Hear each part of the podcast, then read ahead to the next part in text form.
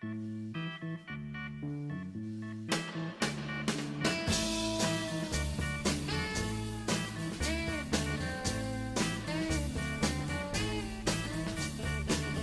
迎收听无情的 Wonder，我是大布拉。这几周呢，我们的更新有些不太勤奋，但是我和 Brad 有在各个平台和大家直播见面。有兴趣参与我们直播的朋友，可以关注我们的微博，我们会在上面更新在哪个平台、什么时间可以和我们直播聊天。本期节目也是我们的一期直播实录。在这期节目当中，我和 Brad 邀请了我们的好朋友 Lico Lico 来和我们一起分享，在炎热夏天有哪些值得我们观看的电影呢？让我们欢迎 Lico Lico。大家好。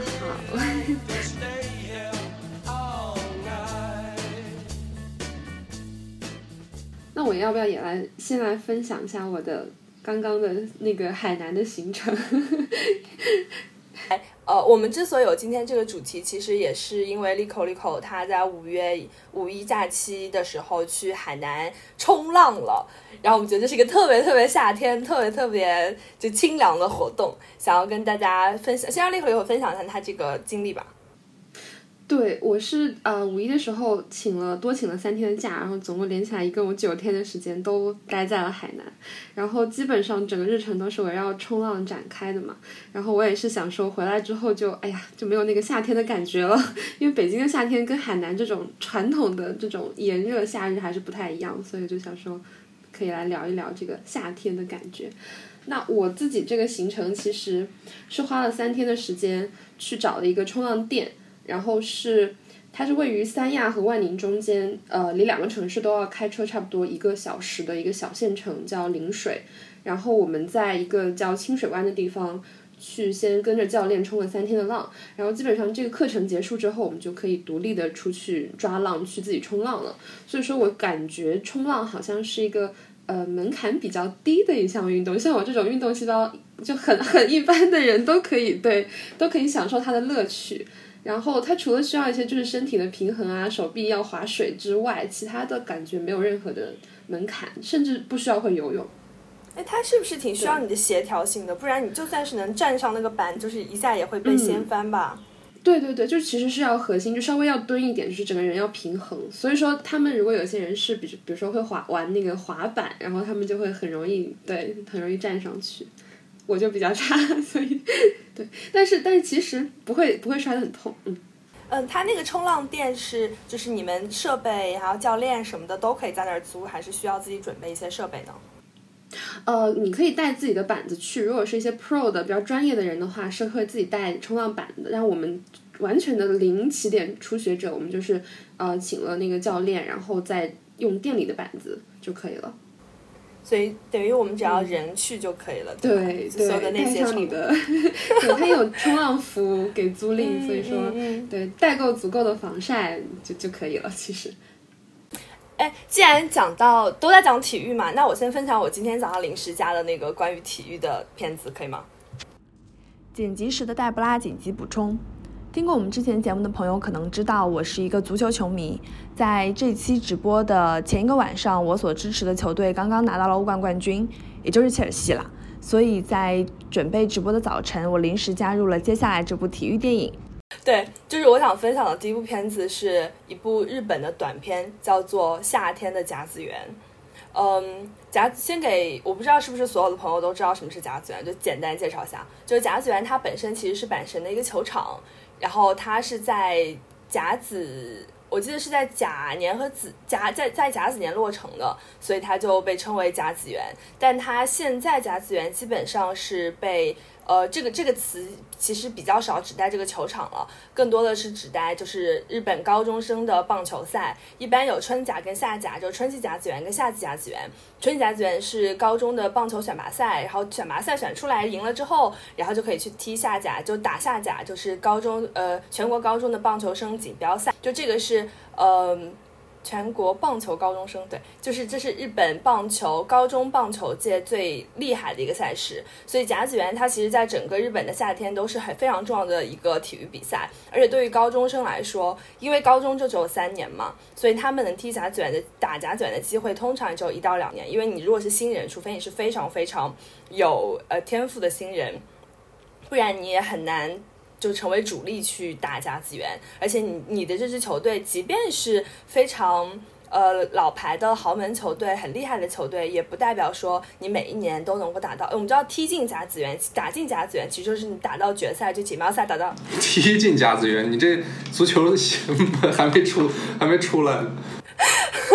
打进甲子园，就是你打进甲子园，其实就是你要打进这个高中棒球锦标赛的决赛，你才能去甲子园嘛。所以你就算是你这支球队都很厉害，也不见得年年都能打进决赛，对吧？所以对于高中生来说，你可能。你一生就算有，你可能也只有一次，最多两次的机会，你能够去甲子园踢呃这个锦标赛的决赛，而且甲子园。因为它是一个高中生的棒球赛，所以它是这种热情、活力、为梦想奋斗的这种精神的代表。对于所有的日本人来说，你说你想想看，中国的高中生比赛，我们其实很少去关注它。虽然美国其实有 NCCA 啊之类的，但是但中国就很少。但你想，一个日本的高中生的联赛，就是能让日本全体人那么疯狂，那么就真的是拥趸这个比赛的拥趸。那就大家可想而知那种热烈的程度。然后这个是一部 NHK 做的纪录短片，它就二十五分钟。这个短片它我们其实之前我们在聊那个，我跟 Brad 还有呃其他嘉宾，我们在聊那个棒少年的时候就有聊过。其实近几年中国跟就其他的华语地区，就是有拍过一些聚焦于棒球少年的片子，但是他们通常都是聚焦于打棒球的这些孩子们。就讲他们怎么训练啊，讲他们怎么比赛啊，或者讲他们的生活。但是其实《夏天的甲子园》这部短片更多的是聚焦在非甲子园球员的这些人身上，在在二零一七年的那个夏天夏甲开始之前的一些反应。那那一年的夏甲开始之前，刚好日本在刮台风，然后它这个夏甲开始的日期还被延期了。然后你会看到所有在期待夏甲的人，他们那个热情就是被。就因为一个不确定的因素，大家都好像新生了一些这种不定的，呃，这种，对对对对，就好像滋生了一点点不安的情愫。有些人他可能要，因为他很想要去到阪神去现场去看球，他们可能就要请假。然后有些人不能请假呢，就上班还要在比赛的时候看比分。然后还有一些人，他们可能是就是在那个就参加比赛的那支球那支球队那个高中的旁边，所以他们可能会就是在看着那些孩子长大的，然后就看他们所有的人在比赛之前的那个反应。然后这整个二十五分钟短片，其实对于那个比赛的画面，也就是不知道有没有一分钟，就比赛本身并不重要。然后呢，他们输了。比赛结束之后，你会看到大家都很安慰那些比赛输了的那些少年，觉得他们已经很厉害了，而且都不会责怪他们，不会像说实话，比如像足球世界的话，其实经常我们输球了之后，呃，还是会觉得啊，你这个球员怎么踢成这样？你这个教练怎么会这样？就是还是这样想。但是甲子园就不会，对，像甲子园就是因为可能因为是高中生嘛，然后也因为大家知道所有的只有一两次机会，所以知道球员们都很努力。但是你毕竟晋级比赛的这个这个结果，并不是你努力或者你奋斗就能够确定的嘛。嗯，然后最后他最后其实有一点点升华，就短片最后他们大家会说，嗯，像连孩子们都这么努力，那我们要更努力的工作。那这一次输球没有关系，我们要抬起头向前看，就是希望所有的人其实都能够被甲子园的这种热情、活力、奋斗所激发，然后能够投入到今后更加。更加虽然是普遍的，但是会更长远的生活当中去，就是这样一部短片，我觉得还挺适合大家在夏天看，就而且很短，你会你会受到一点点的感动和激励吧。这个很像是那个地区的人大家的一种夏天的仪式，其实像一个就是小节日一样的感觉，就没有更不是很像比赛。对对，是，呃，其实我挑这个片子，我还有两点想说的，一个是。嗯，去年在二零二零年，因为受疫情影响，夏甲就被取消了。呃，一开始是春甲被取消了，后来因为疫情没有控制，就夏甲也被取消了。然后当时就有很多这些小孩子们、高中生那种哭泣啊，或者他们就不舍得。那些照片，因为就像我们前面讲，他们可能只有一次或者两次的机会，他们失去了这一年进甲子园的机会，他们就永远失去了这个机会。所以日本现在在筹备拍一部叫做《没有甲子园的夏天》这样一部纪录片，就是讲二零二零年这个没有甲子园的夏天，呃，但不知道他的嗯 focus 会在哪里啊？不知道是在球员身上，还是整个社会或者球员的，比如说教练呀、家长啊这些的反应。但是我觉得到时候拍出来之后，可以跟夏天甲子园这两部呃片子来做一个对应，嗯嗯，就我觉得还挺有意思的。可能是一个 战役电影，开玩笑。对，嗯，第二个是，就大家知道，就因为疫情之后，其实对全球的体育世界改变都挺大的。呃，这也是我去年感受，今年慢慢恢复了，但是我去年感受挺深的，就是，呃，像像我这样，就是可能常年会看球或者会关注体育新闻的人来说，你的生活其实无意当中是被分为一些，就是以体育赛事节点来分开的，就比如说。因为我主要看足球嘛，那我们就会知道周末是有联赛的，周中是有呃杯赛或者欧冠的。然后从呃，比如说我们从年年初开始，年初一般圣诞节的时候会有一个密集的赛程，然后到五月份的时候，呃，会有就前面一个赛季的结束，然后到夏天，本来夏天去年还有欧洲杯，然后等到下一年开始九月份开始又有新赛季，所以你的生活其实无意之间是被这些节点所所标注的。然后像。呃，比如说在英国的话，他们夏天还会有那个温网，然后还会有一些，还有他们还有 cricket，还有那个板球的比赛。就是你的你的一年份是可以被这些体育赛事所填满，而且会有一个一个高潮来来衔接、来连接你的生活。但是其实去年就什么都没有了，嗯，然后包括像甲子园这样一个非常非常重要的赛事，就在去年就消失了。像今年连那个奥运会，我们都不。都不知道它能不能顺利的举办，就是我感觉在疫情的期间，其实还挺除了关注体育的人，其实很少有人去讨论这种就体育赛事的缺失对于文化的影响，就它其实对于人的生活和这个国家的文化和和这种运动氛围的塑造，对，其实是有很大的，对对，其实是有很大的打击的。就你平时当这些比赛都。存在的时候，他陪伴你的时候，你可能没觉得是一个很重要的事情。但他们都消失的时候，你就会觉得天哪，就是连体育比赛都没有了，你就会觉得这是一个永远都会在的东西，它居然没有了。嗯，就是精神上的一些对这种加油站。嗯，而且我觉得疫情就是它，它就是使得我们因为长期待在室内嘛，然后感觉整个季节的这个变化都非常的不明显了。我不知道你们有没有这种感觉。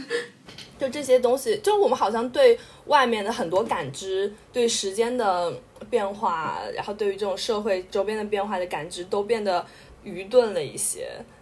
但是另外一个方面，就是你因为你都跟自己生活在一起，你可能对自己的感知就变得敏锐了，也是有可能的。所以说，有更多的时间来看电影。啊，对。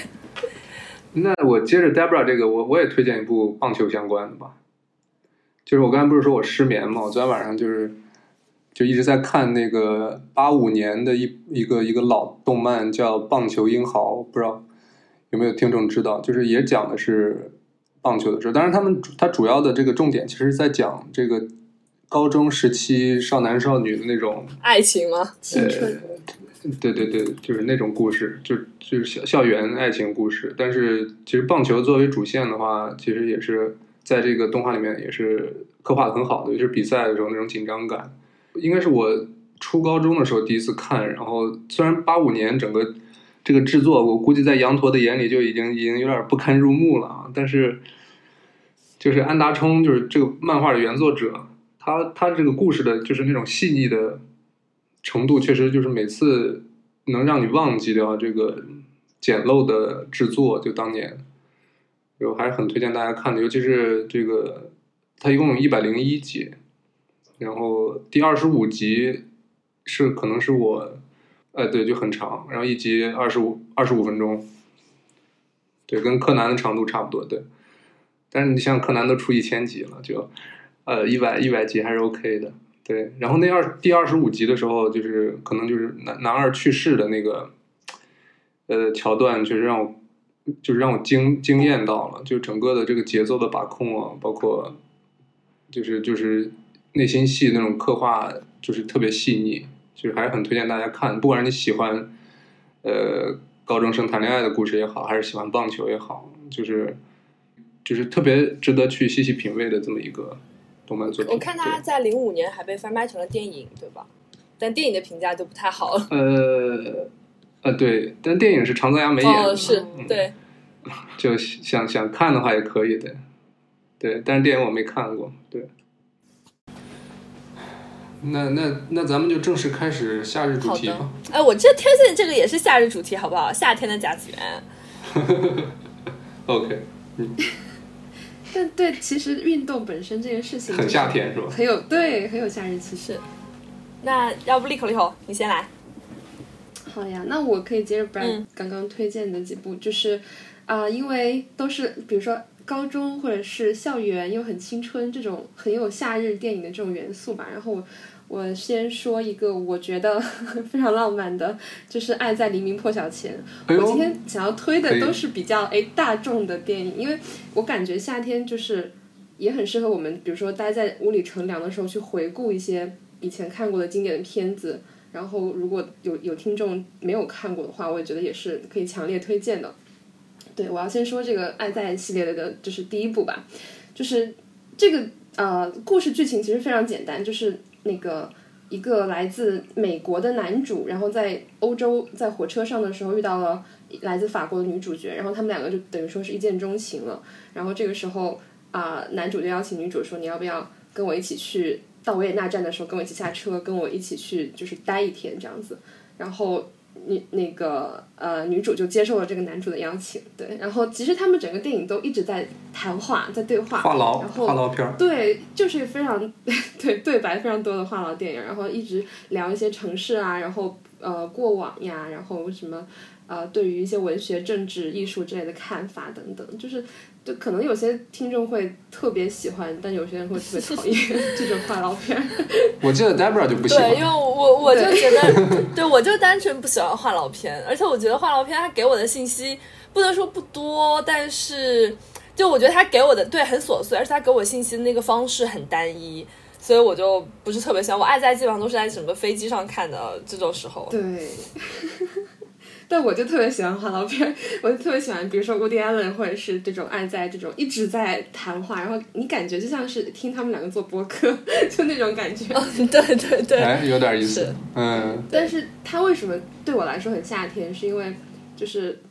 欧洲的夏天本来就可以说是西欧整个最美好的那个季节嘛。呃，Debra，你你也以前去欧洲旅游过，你知道，就是大家对就欧洲本地人对于夏天的向往，就是那种又是青春，然后又又又有户外运动这种感觉。然后比如说两个人对，就一直去去去旅游啊，这样就非常的浪漫。对对，欧洲是这样的，欧洲一到夏天就没有人工作。然后我在日内瓦生活的那个那半年，就刚好是夏天的时间，所有人就大概五六点钟下班之后，就泡在日内瓦湖里，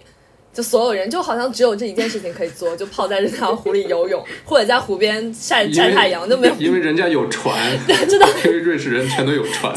没有别的事情可以做。好像工作是一件非常遥远的事情，所以说其实我们也非常向往。对我也是，好像是啊、呃有一年夏天去了西班牙，然后本来就是一个很慵懒的国家，然后每每天他们都会有一个午睡时间，叫好像叫 siesta，然后每个比如说吃完午饭的有。三五个小时吧，可以甚至说长到三五个小时，都待在屋子里面就睡午觉，然后直到太阳落山才会出来，就很像，也很像我们东南亚这边的这种风气和习俗吧，因为实在太热了。但是整个就是非常明快的那种色彩，整个地中海啊那种感觉就很夏天，就很想让人旅游。嗯，我接着我接着利口利口的这个就是这个感觉，再跟大家分享一部我这边的片子吧。就是我想我这边想要给大家分享一部夏天的片子是《白日梦想家》，嗯，是一个一三年的，然后一部算奇幻片子吧。它的剧情也挺简单的，就是它主角叫沃特 Water Mitty，所以它的那个英文名是 The Secret Life of Water Mitty。然后它是一部一个在杂杂志社工作了十六年的一个胶片的洗印经理，大家性格非常内向，生活非常无聊。到直到有一天，他的公司要被并购，杂志要做最后一期的封面，所以他需要去找到一个就 Sean Penn 演的一个一个摄影师，然后要去找其中的一个胶片，其实就是来做他们杂志最后一期的封面，所以他就踏上了这样一个奇幻旅途。嗯，我看这部片子的时候，刚好是在冰岛看的，就是在冰岛的那个我们叫龙湖嘛，就杰古沙龙冰湖那个 Glacier Lagoon 那个地方看的。所以我当时看他的时候，我身边每天都在看那个冰岛的山山水水。然后冰，我去的冰岛是冬天，就到处都是坚硬的冰，连雪都很少，就到处都是冰和冰川。呃，它沙在龙湖那附近那个沙滩是黑沙滩，然后山也是那种类似于煤炭色的那样山石山体的颜色。那个像那种常年的冰川叫什么永久冰川，它也不是清澈的，它那个冰川颜色也是深灰色的。我们在那个冰岛的路上去开车的时候，你可能。真的，一整天都不一定能看到一辆车，只有你一辆。我们是一个中巴车吧，就一个中巴在那个。很直的冰川的道路上开，前后都没有车。然后因为是极夜的时间，每天我们之前还有一次问那个我们旅馆的朋友说，旅馆的服务人员问他们什么什么时候有 sunrise，就是我们就问他太阳什么时候会升起来，他就跟我们说现在没有 sunrise，然后就大概只有在十一点钟的时候，可能天会稍微亮一下，大概会有半个小时，然后那天就黑下来，又到极夜当中去。你每一天都是。在这种很混沌的，但是又非常非常空旷、完全没有人的，旁边全部都是大自然风光的这种环境下看这部片子。然后这个片子它《白日梦想家》大部分的取景地也都是在冰岛，但它是冰岛的夏天。冰岛的夏天跟冰岛我刚才描述的冰岛冬天是完全不一样的。就冰岛的夏天是也都是山山水水，但它山山水水是。嗯，可能是黄，对，是是极昼的。然后是我看到那种黑黑的山体上，它可能是那种黄绿色的青草。然后，嗯，太阳会更加更加猛烈一些，大家风也不会那么强，你也不会看到那些黑黑的灰灰色的东西。你看到的风景是更加蓝绿色的，更加透彻的。但是空气又非常非常好，你一天到晚都能够感受到阳光。嗯，是是截然不同的，所以我看这个片的时候，给我的那种反差印象就非常深，我就特别特别想在夏天去冰岛，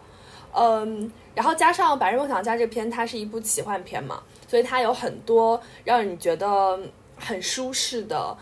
又很夏日的这种意象，比如说有滑板呀，有钢琴呐，然后有有很酷的妈妈呀，然后有它因为是设计杂志封面嘛，有很多摄影啊。这样的这样的元素会让你觉得很清新，呃，加上它 BGM 也非常好。虽然我现在已经具体想不起来它究竟有什么歌了，但是它的整体 BGM 都非常好。就是它是一部让你看着心情非常愉悦的，又挺快乐的一个片子。但是要注意的就是，它其实是有一定的价值观输出的。就它还是这个片子还是想让你觉得。哎，你可能生活是有有诗和远方啊，你生活可能不止你眼前的这些东西，它是有一点这种价值观输出的。大家，嗯，可以把它当做一部旅行观光片，或者就是一部纯粹的奇幻片去看。它最，我记得最后就 Water Mitty 碰到找到那个 Sean Penn 的时候，就是在冰岛的一个山上，然后他们俩就躺躺在那个那个山山崖上、山脊上，旁边都没有东西，然后他们啊，终于找到这个人什么的，就是。还是会让你觉得生活上有一点有一些亮点，会让你觉得就是会会让你有耳目一新的感觉吧。大家如果没有看过的话，可以，就是也是部很轻松、很容易看的电影，可以找一个夏天看一下。这个片子其实也是，嗯，男主本斯蒂勒自己导演的，就可能看美国喜剧看的多的人，对这张脸应该挺熟的。就是确实演了很多喜剧片，然后我其实。推荐本斯蒂勒的话，我我还是推荐大家去看那个《热带惊雷》啊，那个片子其实拍的也也挺逗，也挺适合夏天看，那个喜剧片，嗯，里边小罗伯特·唐尼就是演钢铁侠那哥们儿演了个黑人，然后，对，他他他演的是一个 character actor，就是那个美国所谓的那种方法派演员，然后就是每次就是让自己进入那个角色嘛，然后他这次就是为了演一个黑人，然后把自己皮肤全都给弄黑了，然后就是这种东西。就就就你想想这种题材，你像现在这种美国政治大环境，那肯定是不可能再再有了，对，还挺逗的其实。大家就会说它是文化挪用啊什么之类的。啊，对对对对对，嗯。但是《白日梦想家》其实我当时看的时候也呃，我说实话不太喜欢，我忘了谁谁谁给我推荐的了。嗯，好像是好像是一个玩滑板的一个哥们儿，就是因为里面有本斯有很多滑板对对他男主好好像就是在冰岛玩滑板还是在对，就是在冰岛。对，嗯，当然这个片子就，嗯，它作为一个奇幻题材，其实还还挺挺有意思的，因为他把这种男主日常脑洞拍的还挺挺好玩的，然后把那种其实就是工作生活中那种透明人啊，就的那种内心世界还是，但是确实。到最后有有有点矫情了，我觉得。对，就是他后面还是给你上价值了，但是前面拍的就挺轻松，很轻快，然后 BGM 又挺好，他那个风景包括他的呃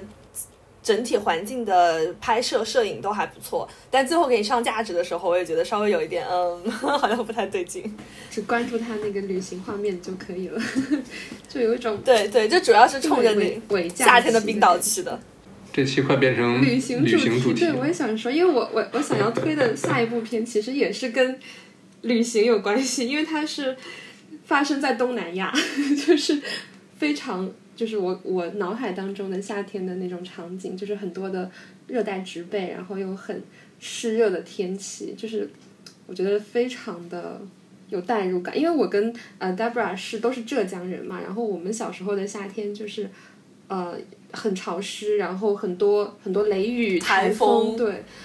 对。然后感觉望出去的那个树都是那种深绿色的，感觉树和山，对对对，所以我在看就是我要推的这部叫《青木瓜之味》，它是一部来自越南的那个呃陈英雄导演的一部作品，然后我我在看的时候，我就觉得有很多的共鸣在里面，特别是有那种小时候的感觉。那它其实是陈英雄的越南三部曲当中的第一部，它是一九九三年拍摄的，然后主演也是陈英雄的老婆，叫陈女燕西。然后其实呃，他们两个合作了。我我好像就是越南整个越南三部曲都是他们两个合作的，都是女主都是他老婆。然后我发现就是像这种他 marry 了自己老婆，不是 marry 了自自己的女主角的这种导演，都能发现出这个女女主角特别 特别美的那种那种那种画面。你在说洪尚秀吗？对，洪洪尚秀报我的身身身份证号就可以了，谢谢。好，我们先不聊韩国。好，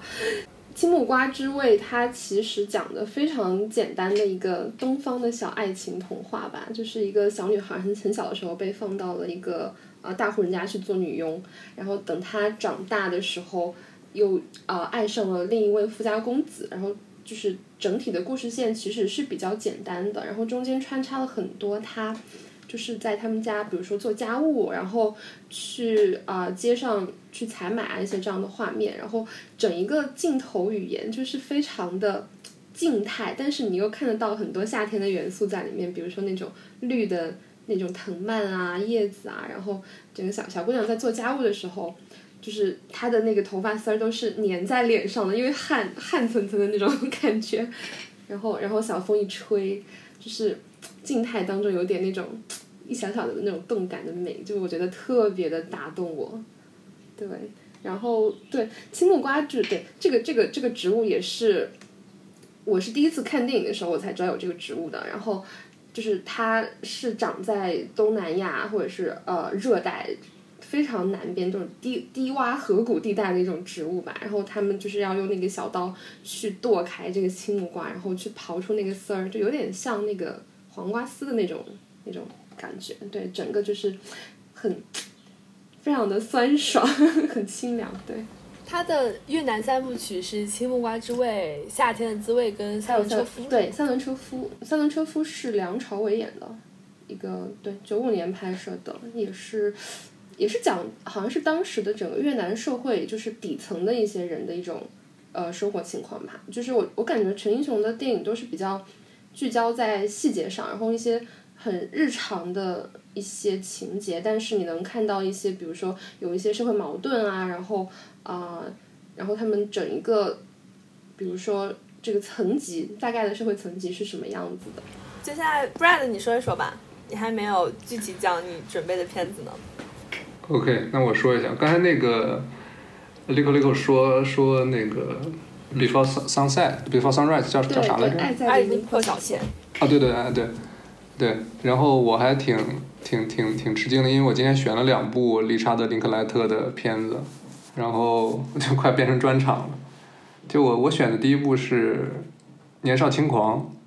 就我看这个片子，其实理查德·林克莱特像像《爱在》或者是这个《少年时代》，肯定很多人都看过。然后，但是这部《年少轻狂》应该算是他第二部电影长片吧，豆瓣竟然只有不到不到五位数的人看过。就还挺可惜的。然后《年少轻狂》这个片名本身的英文名呢叫《Days and Confused》，是应该是杰伦飞船的一首歌，就是那个乐队的一首歌。然后这个本身这个故事讲的其实就是一个高中，然后那个高三的毕业生最后在学校就或者说高三毕业的那一天的故事。呃，怎么说呢？就是就美国人或者是因为我小时候看美国电影看比较多嘛，然后这个片子当时第一次看的时候就。是被他这个海报吸引的，就是一个很很有涂鸦风格的那种海报，然后讲的这个故事其实就是几个在学校特别混的，就一看就是那种他们可能在美国高中毕业也不会去准备读大学了，然后最后高中最后一天就开始混，然后各种比如说这个。有很多不良的生活习惯，这个这里还是建议这个我们未成年的听众或者是年轻听众不要去这个主动模仿。啊，对对对，我们推荐的片子里面就是如果有一些不太适宜的画面，大家自动过滤一下。呃，那些高三的呃毕业生嘛，就会比如说拿那个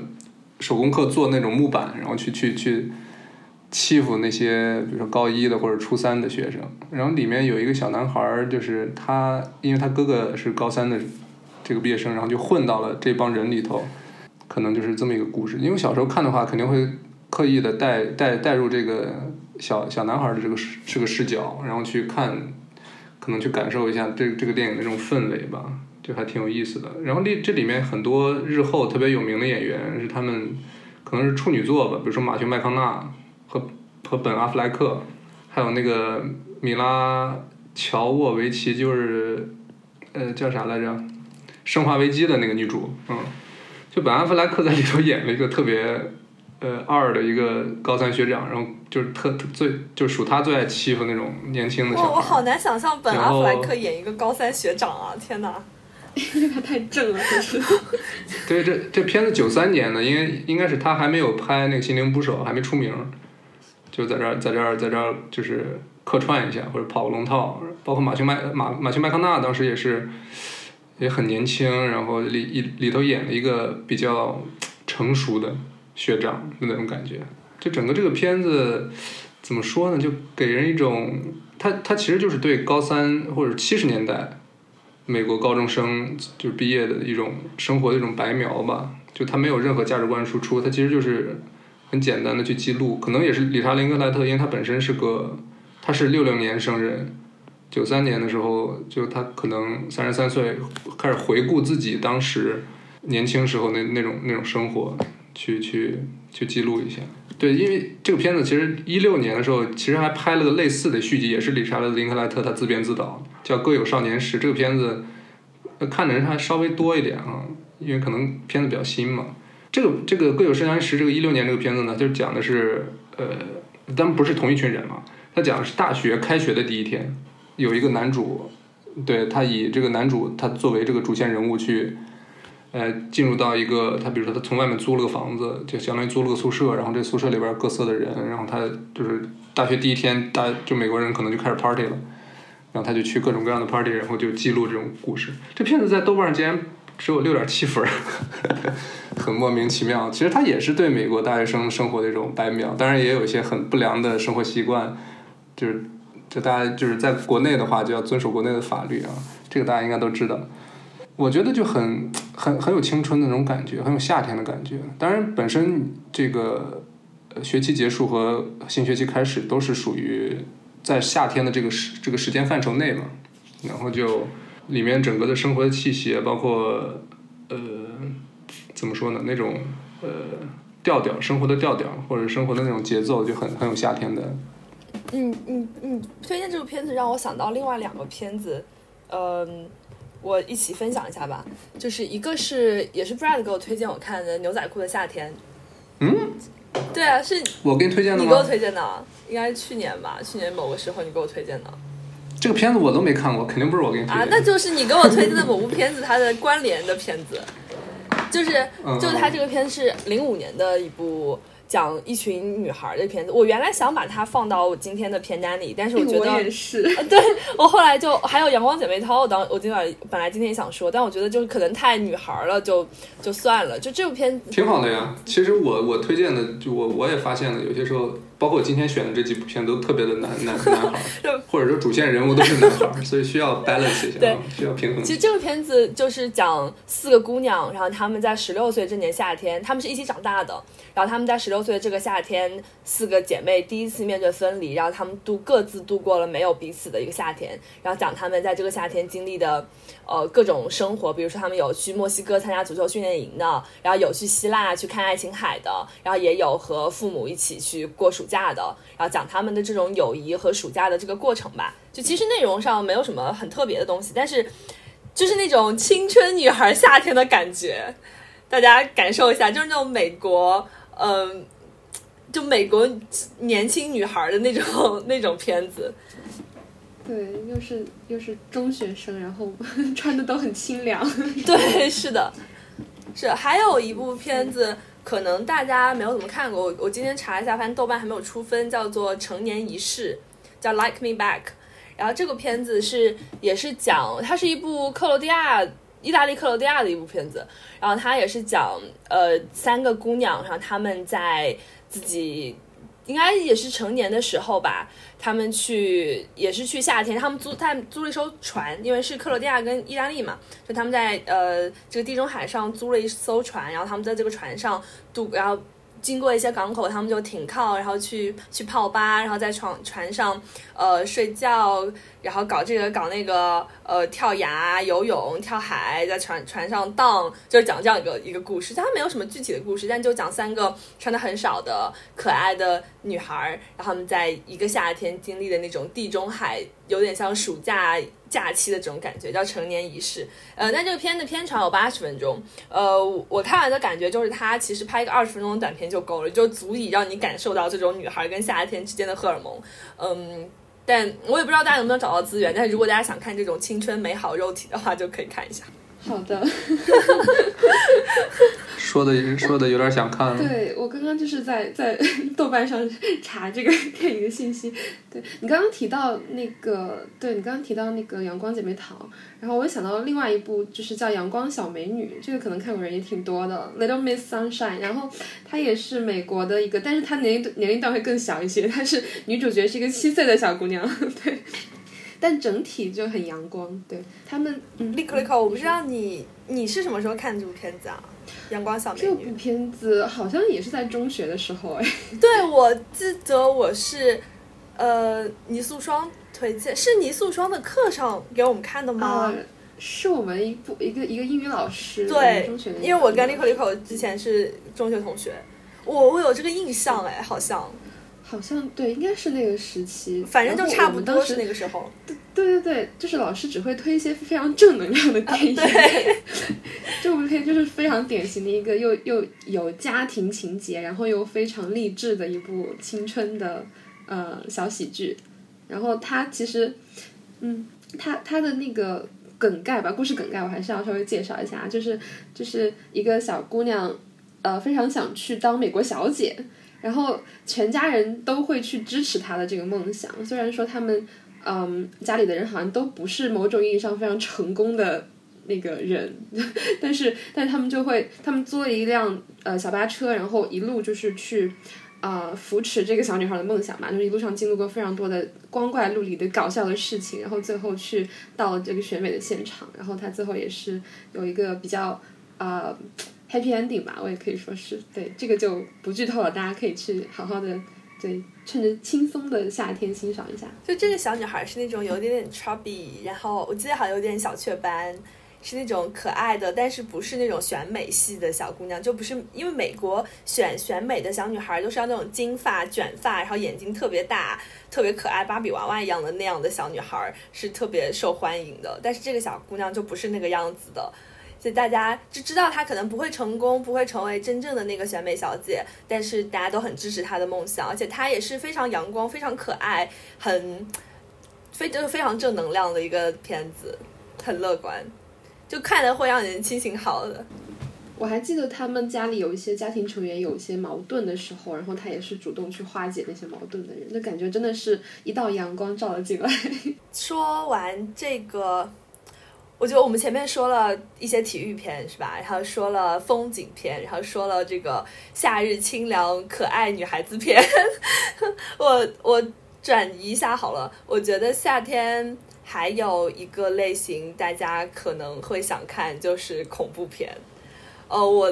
在准备这个片单的时候，我就想一定要有一部恐怖片，因为我觉得有一些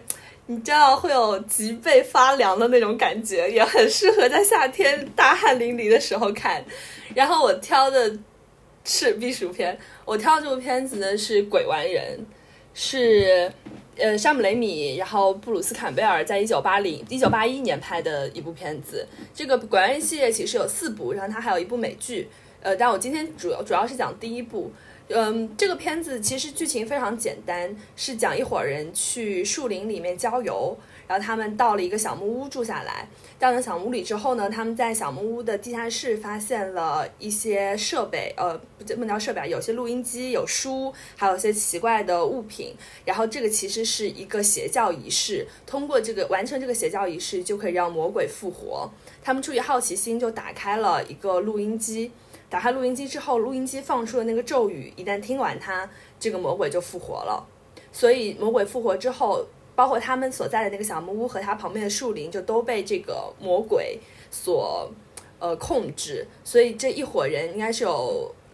五，应该是有五个人，人他们先后被魔鬼附身，成为了类似于丧尸一样的人。首先被魔鬼附身的是其中一个。应该是我忘了男主还是男二的妹妹，她呢是始终都不想要，她是始终都不想打开那个录音机，就不想要接受这个邪教仪式的，但她却是第一个被魔鬼附身的人。然后后面是两位呃男性主角的女女友，他们也都被这个魔魔鬼附身了。因为魔鬼一旦被放出来之后，就好像没有人能够脱离他的掌控。这两个女友附身成为丧尸之后，这两位男性主角就没有办法就。因为他们会攻击那个丧尸，会攻击他们，他们就只能忍痛的把他们女友都杀死。这所以在这个环节，在这个部分，就还有一些温情的画面，就他们有一些不舍，有一些犹豫，但是出于自保，他们又必须要把女友杀掉。嗯，最后是那个男二也。因为这个魔鬼的问题就死掉了。最后男主是发现他意识到这些东西都跟他们之前找到的那个邪教仪式的那些书啊，还有那些设备有关系，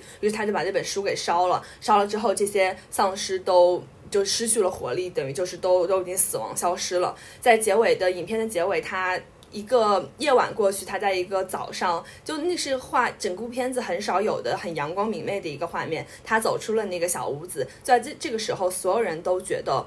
男主应该已经脱离了魔鬼的控制，他可以去迎接新的生活，就他成为了那个幸存者。但是影片的最后一个画面就是从房间里出来了一阵阴风，然后控制住了即将离开的男主，然后这片就结束了。嗯，这是一部成本非常低，而且制制作上应该说是比较粗糙的一部恐怖片。但是它对恐怖氛围营造非常好，而且它血浆这种恐怖画面塑造的也非常好。就是我觉得在夏天，我可能比较偏向于看这种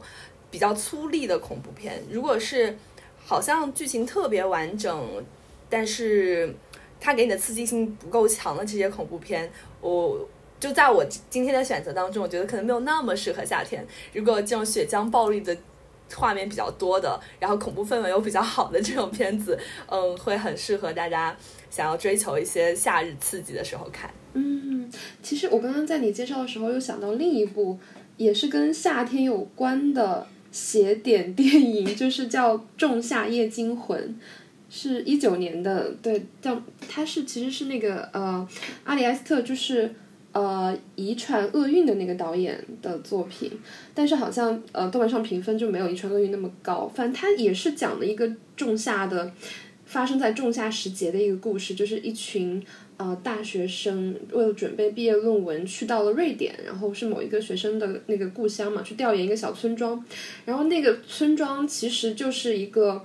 感觉像是 邪教或者是一些神秘的这个民间宗教力量吧，然后会会有一些非常呃奇怪的仪式，比如说祭祀啦，然后一些比如说呃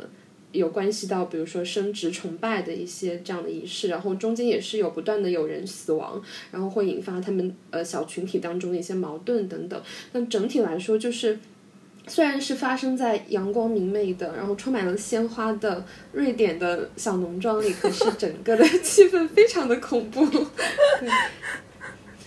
你讲到这个剧情，我让我想到另外一个韩国片，就叫《哭声》。大家，我们在讲，我们之前其实有聊到过这个片子，也是讲他在一个村子里面，然后有一些邪教的魔鬼存在，然后中间有很多驱魔仪式，有些人被附身，然后中间大家也分辨不清楚哪些人是好人，哪些人是坏人，就跟《仲夏夜惊魂》听起来感觉有一些 剧情上的相似，但哭声没有那么适合夏天看，因为哭声整体还是挺阴郁的，嗯，感觉看了会心情非常沉重。对，其实 那个那个确实太太重口了。对，是的，大家就是慎选慎选。我我看利口利口之前跟我分享的那个片单里面还有《寂静之地》，是吗？对，我是想要就是呃带来一部院线电影吧，大家能够马上去电影院欣赏的这种。然后我其实第一部《寂静之地》我就非常的 喜欢，因为当时我呃其实看这部电影的时候我还在美国，然后当时也是我记得也是夏天上映的。然后我跟我当时一个好朋友，我们两个人就是一般去美国电影院看电影，它呃它是没有字幕的，所以说有时候当人物的对白非常快的时候，其实我们不能百分之一百的。Get 到他的传递的信息，可是我记得看完第一部《寂静之地》的时候，我的那个呃朋友就过来跟我说，他说这是我在美国唯一一部完全能够看懂的电影，因为它其实是没有对白的，因为它它讲的就是一个外来物种入侵地球的故事，然后那个怪物是长着非常巨大的耳朵，然后它对于声音是非常敏感的，所以说呃所有的人为了保命，它不能发出任何的声音。然后不能说话，然后包括走路什么的都非常的安静，对。然后其实呃，现在上的这部《寂静之地》，我昨天刚去看完，然后整体我觉得 没有第一部这么的让我惊艳，可能是我已经接受了这个剧情设定吧，可能会对它的期待会更高一些。但是它总体的剧情是延续第一部之后的故事展开的，就是当女主的呃丈夫已经。为了保护家人，已经已经身亡了之后，女主需要一个人带着三个孩子逃命。对，但是我感觉好像也没有，呃，要完结的意思。我感觉可能还有第三部。对，总体来说都很很清凉，就是因为我我觉得可能夏天去电影院看这种比较，呃呃，也不能说说是恐怖片、惊悚片吧，然后又加上电影院有那个就是冷气很强的这种加持，你会觉得整个人就是浑身发冷。对。避暑效果非常好。说到寂静之地，就我要分享一个小故事。我看寂静之地一的时候，因为在电影院看的，然后我和一个我的发小，一个小伙伴去看电影，我们俩就因为各种各样的原因，我跟他约看电影，经常看不到开头。我们就看不到那个电影一开始的那几分钟。我们的目标就是能够凑上电影出片名的，因为片出片名不是前面一般会放过几分钟的剧情再出片名嘛？我们的目标就是赶上出片名的那个时间。但是《寂静之地》它其实前面的几分钟剧情是很有用的，因为它交代了接下来剧透啊，就是交代了他们呃这家人的那个女儿，因为女儿的一个失误，让他们家的弟弟。就是被怪物吃掉，被怪物抓走了。就是因为有这样一个前提存在，所以在后面剧情当中，我们会看到他的女儿其实是有一些自责的，而且之后妈妈也在怀孕了。就如果没有这个铺垫的话，你是很难想象在这样一个生活非常艰难的时期，为什么妈妈还要怀孕，妈妈还要去。就自己去挑战自己，因为叫生产，怎么能不发出声音呢？就非常非常难。那一般的家庭会选择 easy 模式吗？不会选择那么 hard 模式。所以我这里就提醒大家，就大家要看电影的话，一定要准时到场。你如果错过了前面的剧情，真的会对你后面看电影产生很大的影响。我们后面就觉得为什么会这样，就觉得剧情都说不通。然后等到出电影院之后，我们再去补前面的开头，才会知道哦，原来我们错过了这个，就有这个前提，后面就都说得通。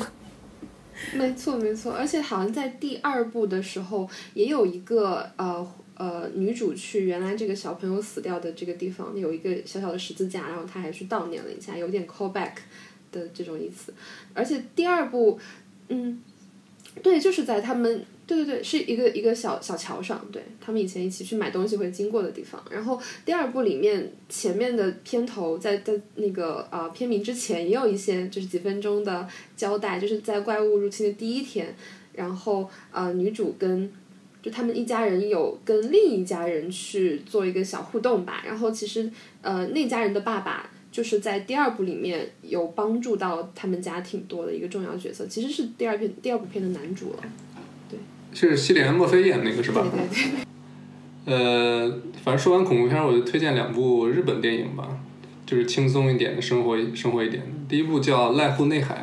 不知道你们俩看没看过？就其实还也是应该挺有名的吧，因为这个它是个双男主配置嘛，然后两个男主都是最近几年日本冲的比较猛的。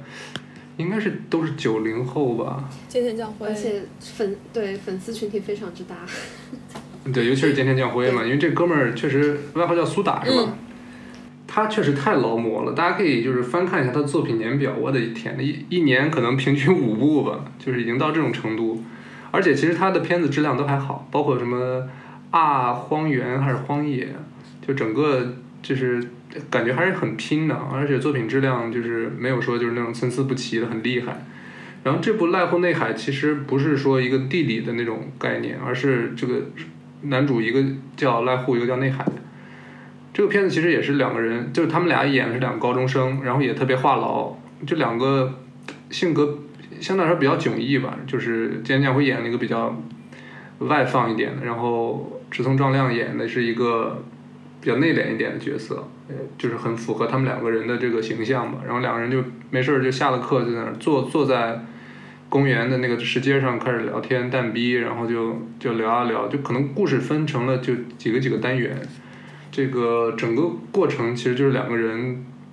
聊天，然后再跟路过的人发生一些互动，就大概是这种情况。我当时第一次看这个片子的时候，我当时我记得我那个。也是大学刚毕业，然后自己租房子住一个人，然后发烧了那天。就看完这个片子之后嘛，就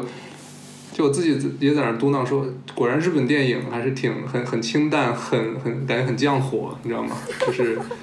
就整个节奏虽然没有说特别的激烈，然后没有特别的，比如说错综复杂或者起伏啊什么的，但是整个看起来就是让人感觉很舒服。他他的这个度把握的特别好，就很多日本电影其实。就很有点有点佛系的那种 感觉，就特别生活化，然后把两个，当然两个男主演的很很很很很不错，呃，我觉得其实志松壮亮确实让我在这部电影里面认识到了他，他反而因为菅菅田将辉就是大家对他的，呃，他因为他本身作品很多嘛，然后整个这个形象就也是比较容易让人记住的，反而志松壮亮他的表演。确实让我觉得是一个应该是日后能成大气候的年轻演员，年轻男演员。虽然他他他九零年的也不年轻了，但还是可以可以在日后多期待他一下。然后第二部电影是我最近刚刚看的，也是可以说我应该是我今年到目前为止看过最满意的一部电影，叫《你的鸟儿会唱歌》。这个它其实是一个两男一女的这么一个搭配啊，然后主演主演分别是。丙本佑、染谷将太和石桥静河，就这个片子怎么说呢？也是，当然它本身这个故事不是发生在校园生活，而是这三个已经步入职场的年轻人，然后其实都怎么说呢？无所事事，然后尤其两个男男生啊，就感觉挺挺废柴的，其实就是就是那种平成废物的感觉。没事儿就是 挣的也不多，然后经常可能需要别人给跟别人借借钱，然后两个男主他是室友，就俩人一块租房子，然后女孩呢就因为跟其中一个男生是同事的关系，然后就慢慢从从炮友，然后进入了这个两个男生的生活，然后三个人就经常一块儿，就是比如说出去玩啊也好，还是怎样，就是怎么说呢？这个这个片子真正让我看到了，就像我之前节目里跟那个老王先王讨论的，就是感觉没有年轻人的生活在城市里的年轻人的片子，但这个片子真正让我能看到，感觉能看到我生活中类似的那种会会经历的事情，或者是怎么着。比比如说最精彩的一场戏就是三个人去蹦迪去 club，然后那那场戏确实整个的感觉做的很到位。你这样然后说会不会观众以为、听众以为你每天的生活就是在蹦迪？呃，不不不，我我我是个特别讨厌那种，他不是那种，他不是动词大词那种啊，他他放的歌可能就是偏偏偏 hiphop 一点，就我是受不了那种特别这个 EDM 那种东西，嗯，这这就是很推荐大家去看，就感觉能看到一些，因为本身日本人也是亚洲面孔嘛，就感觉更接近于我们的生活，对，更介于这个大陆年轻人的生活，嗯。你刚刚说到那个池松壮亮，我我想到他另一部呃电影《比海更深》，我也有这部片子的。好，那就自然的过渡到来，你是的介绍一下。呃，就《比海更深》是其实跟那个《拉夫内海》是同一年的，二零一六年是玉和的部片子。呃，我在这个夏日清单里面想推荐这部片，就是因为它也是一个非常夏天，它有很多夏天元素的片。它当然比海更深还是有很多失之愈合的影子，就失之愈合讲的这种家庭关系，慢慢的就是很缓、很轻缓的日本的生活这种这种调调存在，但它其中有很多。嗯，还有很多夏天元素，比如说这个阿部宽演的爸爸和他的儿子，就他其实是讲的是阿部宽演的爸爸和，呃，真木阳子演的妈妈，他们俩离婚了，然后在一个台风天，他们带着这个孩子去到树木西林演的应该是外婆，应该是奶奶家去度过了，对，度过了一个一个夜晚，然后讲他们之间家庭的这种关系，但是没有大家所想象的前夫前妻的这种狗血的剧情啊，他们是非常轻快的度过了一个台风刮大风的夜晚，在这个夜晚，阿布宽演的爸爸带他的孩子去闯着这个大雨去到。呃，小区的游乐设施里面去躲雨，他们躲在这个应该是应该那个叫什么呀？算是滑梯嘛，就一个游乐设施里面去吃零食，然后妈妈也在夏天去追他们，然后他们在这个大雨天里面去去找他们身上掉出来的票，嗯。我很难去描述，就大家知道是，如果看过《失之愈合》片，就知道你很难去描述这个。是的，就他你去讲他剧情的时候，其实没有什么很让你印象很深刻的剧情，会让你觉得很抓人的剧情，或者一条很完整的线索。但是你一步一步看过去，你就会对他整体对家庭的描述、对于人的描述、对于关系的描述都非常非常的细腻，会让你觉得就在这种台风天，在这种树哗哗哗刮的这样的日子里面看这个片子。总之就是感觉很好，但是我我好难讲啊。我我觉得，那我描述我一种感觉吧，就是看他的片子，让我想起就我小时候在，呃，所有人都在午睡的那个时间段，就是正午吧，夏日正午的那个时候，然后呃，比如说整个街上都非常安静，可是我一个人醒着，然后感觉一个人在比如说公园里，在树荫底下乘凉那种感觉，就是非常的。又生活化，但是又很很隐秘，然后整体的就是又有点清凉，就是夏炎炎夏日当中有点清凉的感觉。是，说到《失之愈合》，我也是前段时间回家的时候跟我妈一块儿看了一遍，呃，《海街日记》。就这个片子其实也挺挺夏天的，因为又是海边，然后又是美女，对吧？对，这个片子就不直男视角，这个片子就很女性视角啊。呃，这它有点太，我怎么说呢？就现在就是第一次看肯定感受很好，但是第二次看觉得，嗯，我觉得是愈合还是这这次确实是想轻松一把，就是他把之前生活里面那些对社会的观察，或者那种对苦难的一些白描的东西都都去掉了，反而是把一个其实相对来说也挺复杂的家庭关系，然后四个女人之间的那种那种那种日常的生活拍的就是很唯美啊。反正我我其实比较喜欢那个是叫林濑遥吧，就是我比较喜欢大姐啊，嗯，就怎么说呢？她确实已经变成了日本的一个一个很明信片式的人物了吧，就名片式的人物了。嗯，就她她电影里边表现那种日本，就是你现就这次我发现，尤其是从那个电视大大大屏幕上在看的话，就感觉她这次就电影它。其实是有种灰灰的那种色调的那种滤镜，就反而比那种国内很多综艺现在就把整个这个这个对比度调的特别高嘛，就是绿的特绿，红的特红，就整个看着就是眼疼。反而是他把生活中那种色彩拍的不是那么鲜艳的话，反而会更更让人怎么说有一种进入感，有种真实感。对，我觉得市之愈合的滤镜一直用的就特别的妙。他在刚刚说的那个比海更深，然后包括如父如子，还有小偷家族，他的那个感觉都是暗处会特别暗，然后整体的颜色会没有那么饱和。然后，对他的那个滤镜是有非常，我觉得很很有魅力，很有那种其实夏天的那种感觉的。可能是因为我看他的电影有有可能有先入为主的这种。对但是，对，我觉得可能是对跟他早年做就做了大概十年纪录片导演有关系吧。就他不是他不适应去做，就本身拍纪录片当然跟拍综艺完全是这两个概念嘛，所以他可能更更追求是对生活的一种原样还原一种呈现吧。嗯。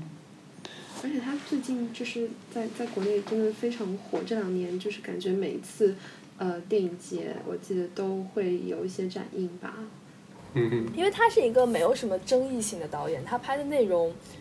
也很普世。他讲的故事虽然是日本故事，但是尤其是东亚人吧，接受他非常容易。嗯，不像有一些导演，他可能，比如我们前面讲《洪尚秀》，就他可能他拍的有些内容就不是所有人都可以接受或所有人都喜欢。但是，至于和他拍家庭，他拍小社会。这些东西是所有人都能够理解、都可以共情的，所以你说电影节去展映他的电影，也算是一个安全的选择。是是挺安全的，我也想到这个词。嗯，说日本电影，我插一个，就插一部电影吧，就我们之前在平成年代日本动画特辑的时候也讲过，就是《夏日大作战》。夏日大作战，对，就讲说呃，分享夏天电影，这是我第一部就想到的片子，没毛病，对吧？很夏天，非常夏天。呃，这个剧情其实我们之前也讲过了。呃，我不知道你们有没有准备这个动画电影？哎，他没没有是吧？对，下我刚才说了一个。哦，对对，你刚刚说了那个，呃，就《夏日大作战》是细田守零九年的一部电影嘛。讲的就是一个那个女主叫什么？讲的是，嗯，女主她一个男孩误入女主大家庭的故事。呃，是的，是的。然后呢女主大家庭是，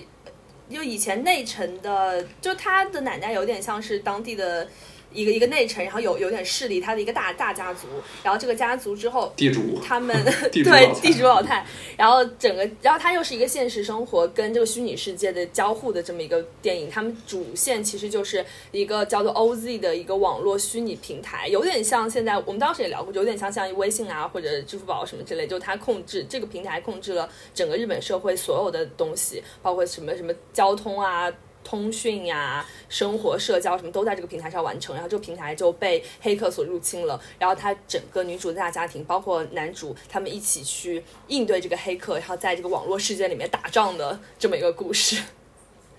嗯，Brad 给我推荐的时候评价就是看了会让你非常开心。我觉得就确实很对，可能。嗯，跟他的画面有关系，跟他讲的剧情的就讲故事的方式也有关系。他一边让你感受到家庭的小温馨、小快乐，有这种大家会觉得大家族当中可能有很多纷纷扰扰，有很多相互勾心斗角的部分，但这个家庭当中没有，它是一个，对，它其实是很团结的一个故事。然后它又有跟虚拟世界跟网络世界交互，它又有一些这种虚拟的、虚幻的这个这个剧情。加入，嗯，他还有很细节的家庭的刻画，像中间也有个人特别喜欢看甲子园嘛，就那个甲子园的呃比赛的剧情跟他们打这个 OZ 网络平台的剧情其实是两条并线、相互支撑的，就互文的这么一个剧情，对，等等，就有很多细节在里面。就如果大家想要选一个动画电影的话，就可以去看一部，就一定会让你看着之后非常轻松、很快乐。是，就说到这儿，还给细田守导演打个 call，他的新作今年也要上映了。叫《龙和雀斑公主》，其实当时看预告的时候就感觉，哎，有有一丝跟这个《夏日大作战》或者跟他前作这个《数码宝贝》有点类似，也是那种虚拟世界呀，然后高中的生活呀这种，就就感觉又有那味儿了啊，挺期待的。虽然他这几年就是自从他自己开始担任编剧之后。很多剧情上的争议啊，有些人觉得很拉胯呀，没有《穿越时空少女》或者《夏日大作战》那个时候这么好。呃，但是咋说呢？就我觉得他还是在不断突破自己吧，不断走出舒适区，然后去就像《夏日大作战》这种特别呃圆满的或者特别工整的故事，其实我觉得他可能不满足于此吧，他可能还是想在这个剧作上呀或者深度上呀去进行一些拓展啊之类的。或者类型上的东西，但是但是这次感觉又回到了他熟悉的味道之后，觉得我觉得可以期待一下吧。当然，本身它的制作就肯定也不会特别拉垮。我们说完日本的这些片子吧，再转移一下，我的片单里面还有一部想要在夏天给大家分享的电影，就是《以你的名字呼唤我 》，Call Me by Your Name。呃。哎，我就知道可能有这部片。哎，现在 Amy Hammer 已经已经已经已经被锤成这个样了，还还。但是 可惜了啊，可惜了。不影响，没有第二部了。对，没有第二部，应该是没有第二部。之之前一直都说有嘛，但是现在 Amy Hammer 那样的应该就没有了。呃，以你的名字呼唤我，我觉得大家就关注电影的人应该都看过了。他就讲两个甜茶演的。那个小男孩儿，对对，那个那个小男孩儿，然后在一个意大利的夏天，在意大利小镇当中，和阿米·哈默尔演的这个角色谈恋爱的故事。呃，虽然说是谈恋爱吧，但是他们两个能也不能够确定的被认为是谈恋爱，因为他最后的时候，他其实是就这段关系并没有被完全承认的，就总归是一个爱情故事，是一个中间产生了美妙爱情元素的这么一个故事。之所以要在夏天分享，就是我觉得这种爱情，这样一个他们俩的形象上有很大的对比。甜茶是一个瘦瘦的，呃，很很弱小的这么一个一个男孩，然后阿米海默大家知道是一个一米九零的，就外观非常优越的这么一个一个一个男性。就他们两个这样的爱情，只能在特定的夏天，在意大利那样一个特定的村落里、小镇上，它才能够产生的。我觉得放在任何一个其他的环境当中，可能都没有办法成立。你没有想象，在一个冰天雪地的，比如说你在东北，是不可能产生这样的爱情的。就是你，它只能是在那种特定的环境当中，当你被那种氤氲的夏天的光影所环绕的时候，当你穿着短袖短裤，然后在那个小小镇上坐在那个椅子上喝喝咖啡、抽烟，然后在那样的环境当中，你才能够产生这种情愫。你很难说他们之间的这个关系是不是就。我在看的时候，我就觉得你很难说他们之间的关系是两个人彼此吸引，还是他们受到他们中周围环境的，呃一种影响。他们可能在那个时候就会有这样美妙的爱情情愫在他们之间流淌。然后最后甜茶接到一个电话，然后潸然泪下那个场面，可能很多看过的人都有很深刻的印象吧。如果大家想要感受那种夏天的。男孩们之间美妙的爱情，然后想看两个就真的是大帅哥谈恋爱的话，就可以去看一下。但我想大家可能都看过了，毕竟就非常有名啊，也是一部很近些年的片子。确实拍的很美，这这点确实没话说。但是我，呃，我也是当时刚一出资源我就下下来看了，因为确实这个好评就是铺天盖地。但是可能那天我选择一个上午看的时候，我也是没进入。好像前前天有点喝多了，就，呃，我其实不是，虽然我是直男，但是我不排斥这个同性电影嘛。就像断背山，我也很喜欢，或者是就其他类似的。但是这部这部片子怎么说呢？我我是当时看看的这个出发点肯定是期望自己被打动，呃，但是除了这个摄影美术方面的东西，呃，整个片子怎怎么说呢？还是没打到我，我也不知道为什么。可能需要再重看一遍。就我当嗯，我对我当时看完是觉得有点咋说呢，有点过誉了。但是很明显，我跟绝大多数人的想法都不一样，所以可能是我自己的问题。我觉得可能你你是不是不吃这种就不那么热烈的两个男性之间这种爱情？就是断背山，毕竟它还是有很深刻的对于同性恋跟同性恋之后背后的那些故事的描绘嘛。但是这个片它其实，在就是同性视角上，它落脚是很轻的。它并没有去讲它背后的一些社会因素啊，或者怎么样，它就是描绘一个很纯粹的美妙的爱情。嗯，你是不是不吃这一套啊？也有可能，我我可能也是觉得这两个人不太来电，但是他们俩 CP 粉很多啊，但是我我就是没感觉到，嗯。我我觉得选角选的非常好，就他们俩的形象。很适合当 CP，我觉得可能是因为甜茶那个初恋感太强了，然后夏天又是那种特别那种青春萌动的那种爱情，会特别打动人吧，在那个环境下。他呃，这部片子在意大利北部的一个小镇，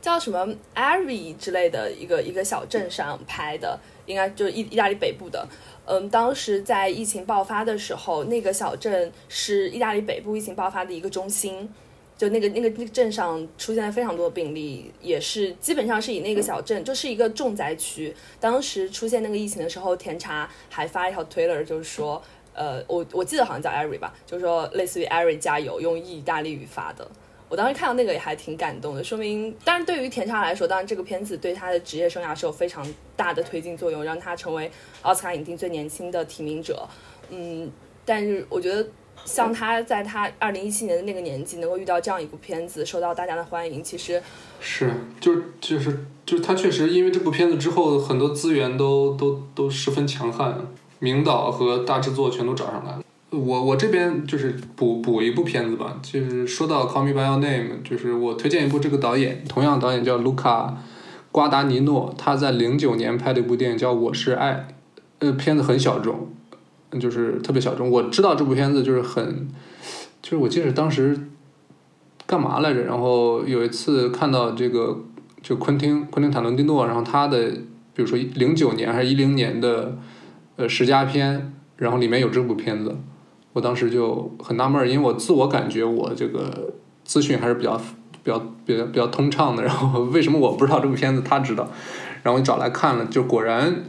怎么说呢？这部片子其实分分成了上下两个部分，然后主演是蒂尔达·斯温顿，然后她演的是一个富家女女，就是她她老公他们家族特别有钱，然后电影前半段其实是一个特别灰的、特别冷的一个色调，然后整个就是女主人她她这个女主就很很压抑，不管是生活上的还是性上性方面的，但是后来她认识了一个这个给他们家做做饭的一个厨师，然后就是怎么说呢，就是无。就是无法自拔的跟他坠入爱河之后，整个片子就是后半段是一个特别暖的、特别特别明亮的一个色调，就是是可能让我第一次意识到，在这个调色上或者在色彩上的的变化，可以给一个电影的情绪的传达上产生这么大的影响。当然，本身这个故事拍的也是很很细腻，然后呃，反正我。看完之后，虽然就可能也是看完几年了，具体的这个感受不清楚，但是整个看完之后，我记得给我印象还挺深的，就是很不一样，跟主流的爱情电影也好，或者是主流的那种商业片也好，确实很不一样。哎，说到对电影色调的话，我我是觉得王家卫是我心中的调色大神，就是。他的比如说像阿飞，还有那个花样年华，他的那个色调其实饱和度很高，就类似东南亚的那种雨林的感觉。也体现了我们今天主题的，它都是发生在比如说香港啊，然后菲律宾之类的这种热带的地区。然后，对对，然后他的比如说，我记得阿飞刚开始的时候是镜头呃划过一片好像是森林还是一个山上的，反正一片一片绿。对对对，一雨林，然后那个就是非常有代入感。那就要讲到春光乍泄呀，因为春光乍泄是在火地岛，是吧？是火火地岛，就是阿根廷的南部，就对，就中呃全球大陆最南边的那个地方拍的，就是非常非常夏天，非常非常炎热，他们穿的也非常少，还还有不穿衣服的呢，嗯，而且也是 很浪漫的故事。你你们刚刚在在在聊那个《Call Me by Your Name》的时候，我还想到台湾的一部《谁先爱上他的》，一八年的，对，也是一部同性题材题材的，呃，剧情片吧。它它它讲的是呃一个怎么说呢，很复杂的家庭关系。一个一个男一个男人因为癌症去世了之后，他的妻子和儿子就呃想要去领他的那个保险金，但是他发现他的保险全留给了之前这个男人生前的一个男朋友，一个对。同性伴侣，然后是其实是为了支持他的呃一个剧场事业吧，就是他的这个男朋友是邱泽饰演的，也是可塑性非常强的一个演员，对。然后呃，台湾嘛，本来就是又是炎炎炎热的地带，然后我记得有一些画面是邱泽骑着那个小摩托、小电驴，然后对，然后在夜夜晚的晚风之下，然后流泪，然后那个整体的感觉也是。挺挺揪心的，这部片子确实让邱泽突然资源变得多了起来啊。好像是对他之后就来了大陆，也有接了一些那个戏要。对，最近不是有个电视剧叫什么《你好，生活家》，他他主演。嗯。那个据说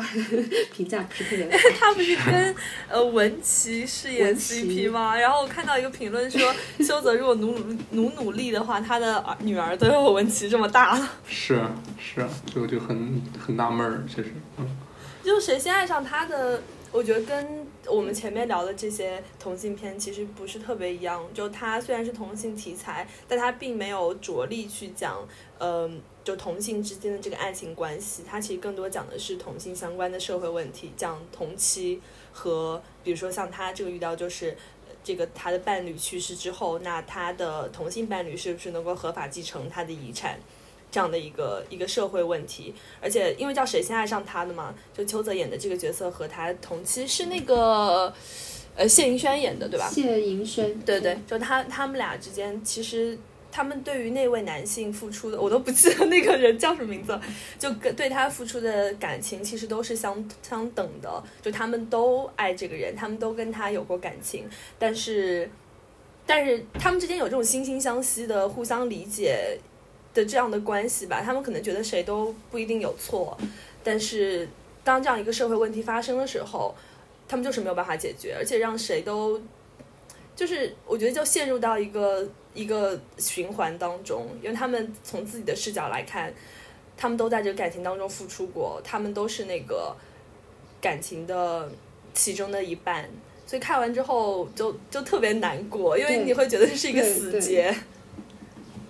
对他们都像是受害者的角色，然后那个老婆她其实是一个非常劳碌的那种女性形象，又要管儿子，然后要管所有的家长里短，但她。同时又知道了她原来是一个同期，就是其实一开始是可能会观众会非常可怜她，但是后来邱泽的出现让大家觉得哇，这个男人其实也是挺有魅力的，然后他又有他的剧场事业，他也有他的理想啊，他同时跟那个呃男那个死掉的那个男男人，他其实也是有非常深的那个情感在里面的，所以说最神奇的是他们最后居然达成了一个和解 一样的存在。我觉得好像就他们。达成和解在我这里很合理，因为他们处在的那个地位是完全一样的。因为他们如果互相指责、互相埋怨的话，就只会让情况变得更糟。就他们互相之间其实就是有完全一样的感情，但看完之后就是非常难过。对，它是一个比较治愈的电影。嗯嗯。哎，我觉得我们在同性题材上越聊越远了，但是我还是有一部要分享，就是 呃，你说你说，就呃叫做《每分钟一百二十集》，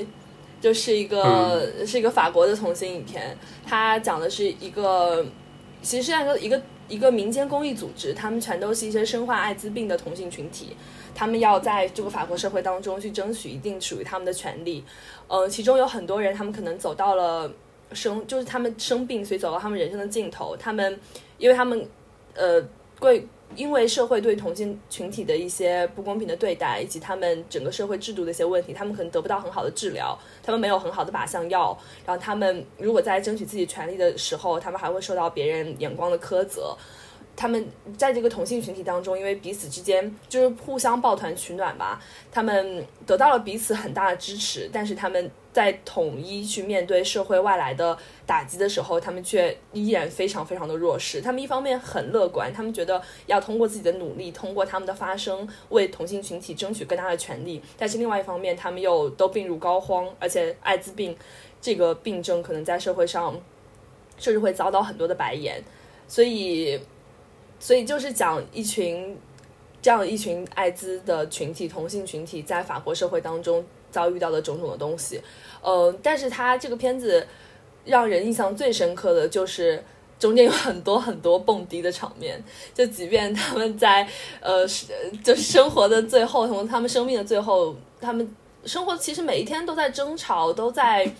用一些很强力的手段去去抗争，但是。就是他们遭受最大的罪，他们做最大的努力，带他们去蹦最野的迪，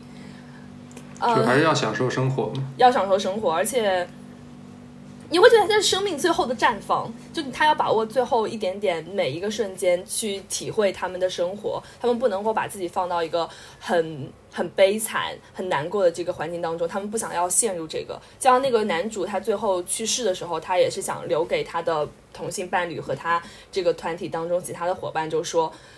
他觉得这是他的宿命，他觉得这就是他走到他生命的终点。但是他们的事业未尽，他们他们依然会有可能以后这个社会改变，他们会有更好的生活，但只是他的路只能走到这里了。就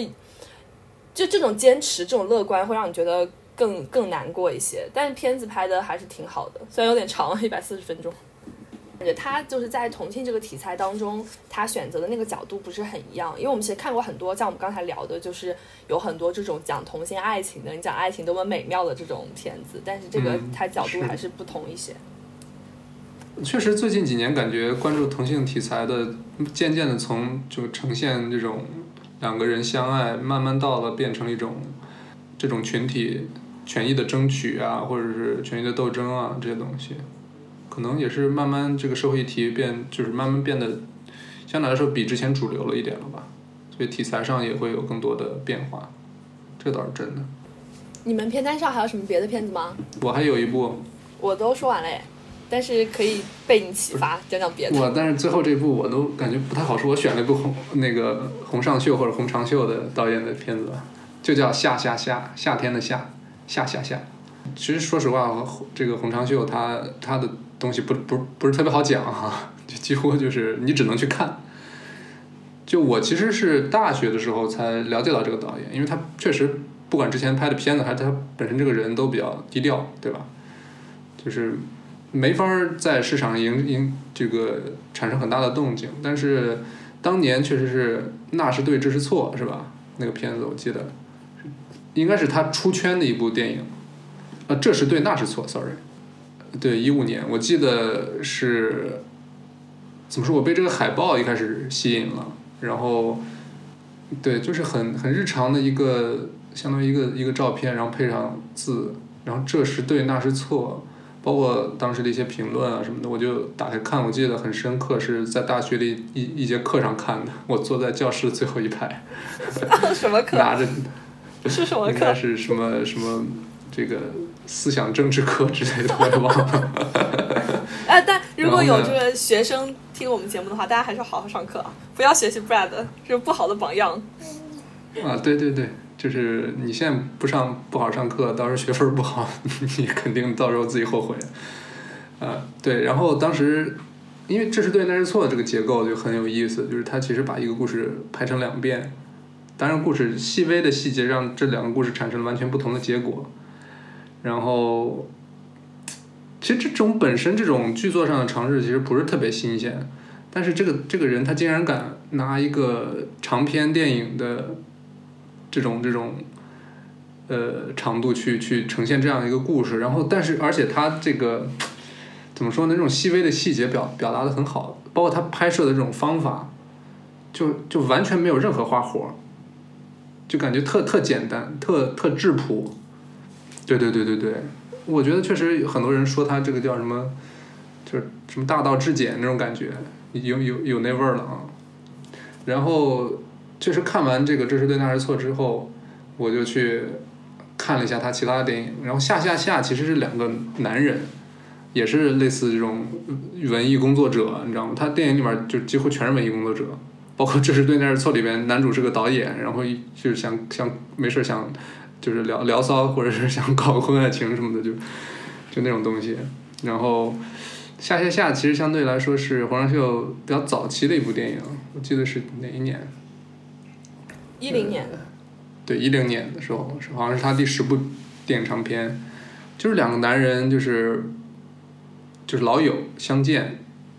然后就开始聊天，就边喝酒边聊天，然后中间插插入他们之前的这个就是谈话中的那种故事。就其实具体具体剧情我也忘了，因为黄尚秀的电影其实没也没什么正儿八经剧情，对对对。但是整个这个片子看完之后，真的是就体会到了，就单纯从对话，单纯从对这个生活中类似看似就是特别不起眼或者鸡毛蒜皮事情的这种描写，真的是能产生怎么说呢？审美上的快感，这个还挺神奇的。就黄尚秀其实慢慢慢慢。他也从戛纳，比如说一种关注啊，慢慢走到主竞赛啊，类似的，就是影响力也越来越大。然后最近拿奖比较多，当然真正让他 这个出圈的，可能是他的这个跟跟金敏喜的这个，对，大家还是怎么说呢？可以尝试一下。你有你们可能也也也能发现，就我今天推荐的东西是慢慢这主人公从，比如说从年龄小到到大到步入社会，对吧？然后这个片子就是两个类似。就是三三十岁三十出头的两个中年男子，就开始，就是蛋逼，就是那种东西，就是怎么说，可能进入的进入上会比较困难。如果如果看惯了就商业类型片的观众，当然也不是说这两两种东西有什么高低之分嘛，只不过大家确实对于电影的对对对审美不一样。就可能洪尚秀他在我十几岁的时候，他肯定是我是完全进入不进去的。但是，可能随着年龄的长大，就这种东西，虽然普通，虽然简单，虽然很质朴，但是可能会怎么说呢？更有嚼头吧。对他就是一直在剖析自己的感觉。对，我觉得他好像一直没有走出中年危机的感觉。他的他的片子。是他，他所有的就是作品都有一些自己的影子吧。因为，因为他，尤其是他跟金敏喜合作之后，他就是他的创作模式就是剧本，就随便写一个剧本，他可能一个晚上就能写出个剧本，然后随便在当地攒一个局，他就能把这个片子拍出来。然后讲的都是，尤其是跟金敏喜合作之后，讲了很多就这种导演跟女演员呀，或者是这种文艺工作者跟他身边的女性这样的故事。所以这也是他写，嗯，就毕竟。艺术都是源于生活嘛，这都是他源于他自己的生活，他自己快速的写出一个剧本，但在他的这个认知范围或者在他这个知识体系当中，这样的剧本是他最轻车熟路的。然后他现在拍的，所以他其实拍片也非常快，尤其是这些年，嗯，他感觉他没有想说我要做一些什么样的突破，他就做他最拿手的这些东西，然后把片子拍出他自己的味道，把突出他的个人特色，这就是洪尚秀的电影，或者作作者性导演的那种感觉。你看似他在不断重复自己之前那种创作模式，但是其实他在不断的打磨自己的怎么说呢？创作的一些细节、工匠的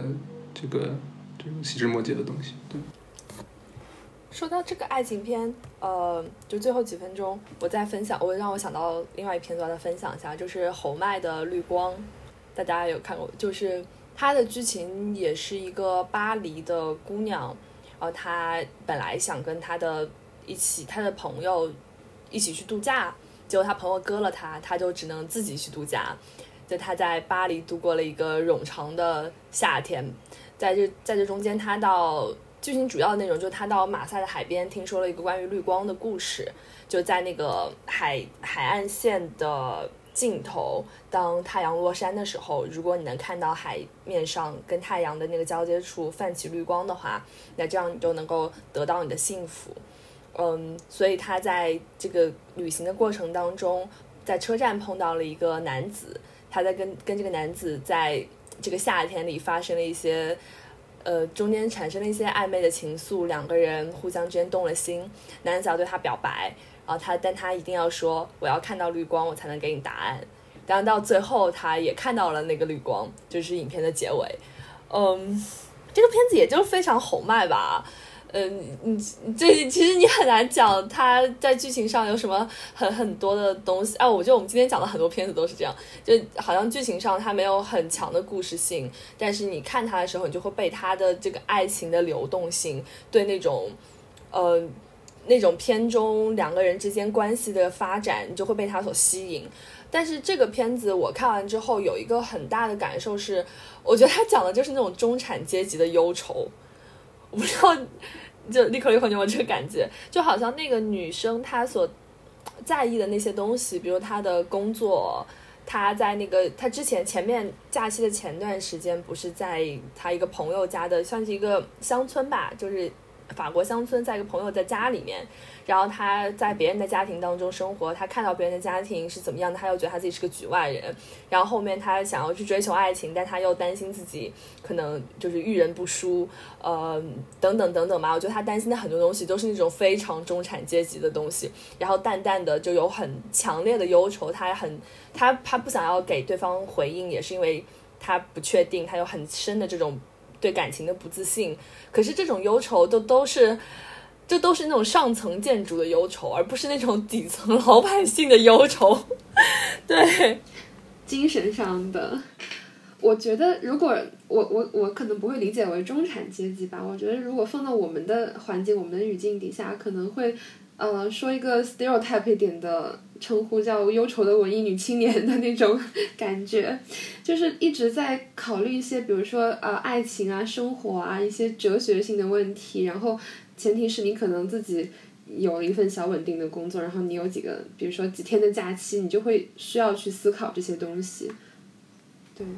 没错，他就是这样。他其实没有生活本质的困难，就他有稳定的生活，他还可以请假，他在夏天还可以度假。你说我们要去夏天，就是他说他有一个什么，我觉得应该是两周吧，两周还不是二十天的一个长假期，就给我一个夏天这样的假期，我还管他那么多，还想那么多别的问题，就开心就好了。就他有这样的假期，他要去忧愁他假期怎么去度过，我们根本就连这个前提问题的前提都不存在，好吗？而且绿光这个东西本来就是一个非常理想化的一个存在。它很很虚幻，然后你又不知道它会不会来，就整体就是感觉哇，你 就像一本就是生活的指导录的感觉。你要怎么过你的生活？你还是继续，嗯，在在平凡当中去挣扎？你还是想要去做一些这种上层上层的精神上的这种思考等等？剪辑时的大布拉紧急补充：本期节目我们所有要分享的电影到这里就全部介绍完毕了。我们并没有严格按照我们之前准备的片单来介绍，而有很多电影都是我们临时在聊天当中有感而发的。这期节目所提到的所有的电影，我都会在微博和微信平台把片单分享给大家。希望大家在这个炎热的夏天可以找到属于自己的那份夏日的清凉。呃，谢谢大家今天来听我们的直播，我是黛布拉，我是立刻立刻。我是 Brian。好的，我们下周再见，拜拜。下周见，拜拜。